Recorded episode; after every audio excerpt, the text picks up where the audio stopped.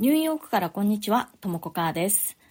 ニューヨーカーから学んだ自分応援力や自分らしく生きるヒント、海外生活の話、ファッションやデザイン、アートの話などを中心にお伝えしていきます。ニューヨークの自由でポジティブな空気感とともに、ちょっと元気が出る放送をお届けします。それでは今日もよろしくお願いします。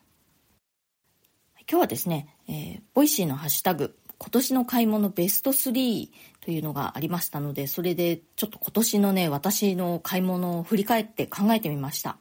でね、今年私、いわゆる物っていうのをほとんど買ってないですね。でね、今年一体私は何に、えお金を使ったのかというと、体験にお金を使った年だったなと思います。で、その体験というのは、主に旅と学習、まあ、オンライン学習ですね。その2つに、え主に今年はお金を使ったなと思いました。私は社会人生活のほとんどをニューヨークで過ごしてきているわけなんですけれども、これまではずっとニューヨークのファッション業界で会社員としていろいろなブランドに所属してあのインハウスデザイナーとして主にプリントやグラフィックなんかのそういうサーフェスデザインと言われる分野で仕事をしてきたんですけれども、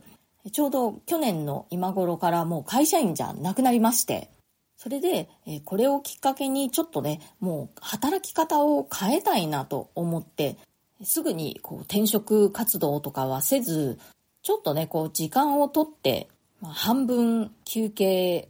リフレッシュ、そしてまあ、ちょっといろいろと勉強してみようとまあ、そういう感じの、えー、1年だったわけなんですけれども、それでまずやる、やりたかったことはですね、旅、特に日本国内旅行ですね。私ね、今まで日本国内旅行って本当にほとんどしたことがないんですよね。で、ニューヨークでずっとこう暮らすようになって、いろいろな周りのね、アメリカ人に、あ、日本、あの、自分もね、行ったことあるよ。どこどこに行ったよ、すごく良かったって、たくさんね、言ってもらえて、すごく嬉しいんですけれども、私がね、その、ほとんどのところに行ったことがないっていうことで、自分のね、生まれた国なのに、全然どこにも行ったことないなんてって思って、いつか時間ができたら日本国内を旅してみたいと思っていたんですね。そして、まあ、今年そういうあのチャンスができて、まあ、時間ができてね、うん、行けるようになったので、早速、日本国内をもう南から、えー、北まで3週間弱かけて回る旅というのをしました。でね、その時に主に使ったのは、新幹線を中心とした、まあ、鉄道なんですけれども、そのために、ジャパンレールパスという JR 乗り放題のパスというのをね、買いました。で、このパスは、まあ、あの、主に外国人向けなんですよね。で外国人、または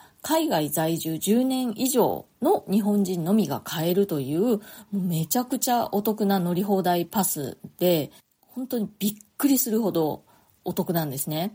で、実はね、そのジャパンレールパス、今年の10月に値上げをして、それがかなりの大幅値上げ、まあ倍とは言わないけど、結構倍近くの値上げだったんですけれども、まあ値上げしてもね、あの、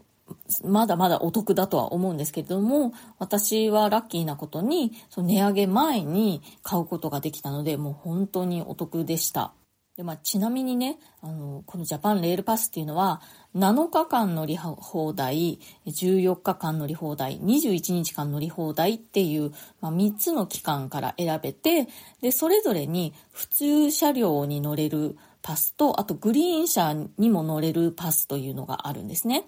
で、一番あの短い期間の一番安いパスというのは7日間の普通車両に乗るパスなんですけれども、値上げ前はね、なんと29,650円でした。安くないですか？そしてね、それが値上げ後は今5万円になっちゃったんですけれども、それでも5万円で7日間 JR 何でも乗れるんですよ。新幹線にも乗れるということで、めちゃくちゃお得です。まあ、あの、のぞみとね、みずほは乗れないとかね、少し決まりがあるんですけれども、まあ、それでもね、ほとんど何でも乗れるということで、めちゃくちゃお得です。私は、グリーン車にも乗れるというバージョンの14日間のパスというのを買ったんですけれども、値上げ前だったので、6万4千円でした。もう、ものすごくお得でした。で今はね、それは同じパスは値上げして11万円になってしまってるんですけれど、それでも14日間グリーン車にも何でももう乗り放題だということを考えるとすごく安いと思います。でまあ、一部ねあの私は飛行機なんかも使って、えー、旅をしたわけですけれども、まあ、そんな感じで、えー、旅行にお金を使いましたでそしてもう一つはですねオンライン学習ですねこれからね何をしようかなと思った時にとりあえず自分の興味のあることをいろいろと調べたり、えー、少しこう勉強してみようということで、まあ、オンライン学習がとても手軽なのでいくつかのプラットフォームでもうたくさんコースを取っていろいろと勉強しました。でどんな、えー、プラットフォームを使ったかというとスキルシェアという、えー、プラットフォームがあるんですけれどもそれとユーデミー、えー、コーセラその3つが主なプラットフォームですね。で、えー、ユーデミーとコーセラは日本語バージョンもあるみたいなんですけれどもスキルシェアには今のところはあの日本語版というのはないようです。でそういったプラットフォームでどんなコースを取っていたかというとサステナブルファッションビジネスに関するコースだとかあとは心理学。私はあの大学では心理学を勉強したことはあるんですけれどもあのクリエイティビティと心理学のちょっと関連したようなクラスだとかあとはもっとこうあの具体的なこうハンズオンなデザインのスキルを学ぶクラスみたいなのもあって私は主に iPad でデザインするためのスキルを学ぶコースみたいなのを取ったりしていました私今まで Adobe の Photoshop とかイラストレーターとかを使っていろいろデザインとかしていたんですけれども iPad でもデザインとかできるようになりたいなと、まあ、あの、かねがね思っていたんですよね。なので、この機会にいろいろと勉強してみました。あともう一つ、今年お金を使った分野はですね、これもまたちょっとオンライン学習とも言えるかなという感じなんですけれども、サーフェスデザインですね、私の専門の分野なんですけれども、その分野で独立起業を目指す人のための勉強するコミュニティみたいなものですね。それにお金を払って参加しました。で、これは、あの、コミュニティの中にはね、こう、サブスク方式みたいなところもあると思うんですけれども、私が参加しているのは、そう、一回入る時にお金を払って、あとは、まあ、ずっと無料というコミュニティです。で、これはね、あの、アメリカベースのえ、コミュニティなんですけれども、オンラインコミュニティなので、参加者は世界中にいる感じなんですね。だけど、みんなどこに大体こう、住んでいるのかっていうのがわかるので、自分のエリアに住んでいる人たちとリアルに会ったりすることもできて、そういうところもすごく良かったですね。このコミュニティというのは、その主催者の人というのがいて、その人のチームっていうのがあるんですけれども、1年に1回だけ募集するんですけれども、こう、みんな同じ時期に参加するんですね。そして最初の8週間がサーフェスデザインの世界でビジネスを始めるためのいろいろな情報とかを勉強したり、あと実際にね、こういろんなあの課題が出て自分のビジネスの形態を決めたりとか、そういうね、ブートキャンプみたいな大変な8週間があってね。で、それが終了した後にまあ、コミュニティとしてその同じ時期の参加者っていうのがずっとこうつながりをキープしていくみたいな感じなんですね。でそのコミュニティの雰囲気っていうのがとても良くてリアルでの友達というのもねその同じニューヨークに住む友達っていうのもできたしすごく参加してよかったなと思います。でこういったねビジネスモデルって結構あるしね私の周りにも実際に自分がその、そういうコミュニティを運営する立場でビジネスをしている人っていうのもいるんですけれど、なんかあんまりね、こうピンと来たことがなかったんですね。だけど、今回この私が参加したコミュニティっていうのは、すごくこうニッチな分野に特化していたので、それが良かったという感じがしますね。お金を払った価値はあったなと思ってます。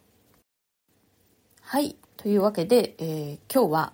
今年私はあんまり物は買わずに体験にお金を使いましたという話をしました。今日の放送が気に入ってくださったらコメントやご感想などもぜひぜひお聞かせください。それから今日の放送に関係ないようなことでも、えー、何か質問とかリクエストとかありましたらぜひ、えー、お気軽に送ってください。それからプレミアム放送も配信中です。週に2回以上通常放送よりももっと近い距離感で私のニューヨーク生活の具体的な話やプライベートな事柄などについてお話ししております。このチャプターにプレミアム放送一覧のリンクを貼っておきますので、えー、ご興味ある方はぜひチェックしてみてください。お申し込みは Web 経由がお得になっております。プレミアムの方では生放送も毎週やってまして、いつもだいたい日曜日の夜の10時から、え生放送でコメント返しをしたり、ご質問にお答えしたりとか、そういうことをやっています。え今度の日曜日、12月17日の22時からもプレミアム生放送予定しております。はい。というわけで、え今日も最後まで聞いてくださってありがとうございました。ぜひチャンネルのフォローの方もよろしくお願いします。皆さん、良い週末をお過ごしください。Have a nice weekend! それではまた次回、ともこかーでした。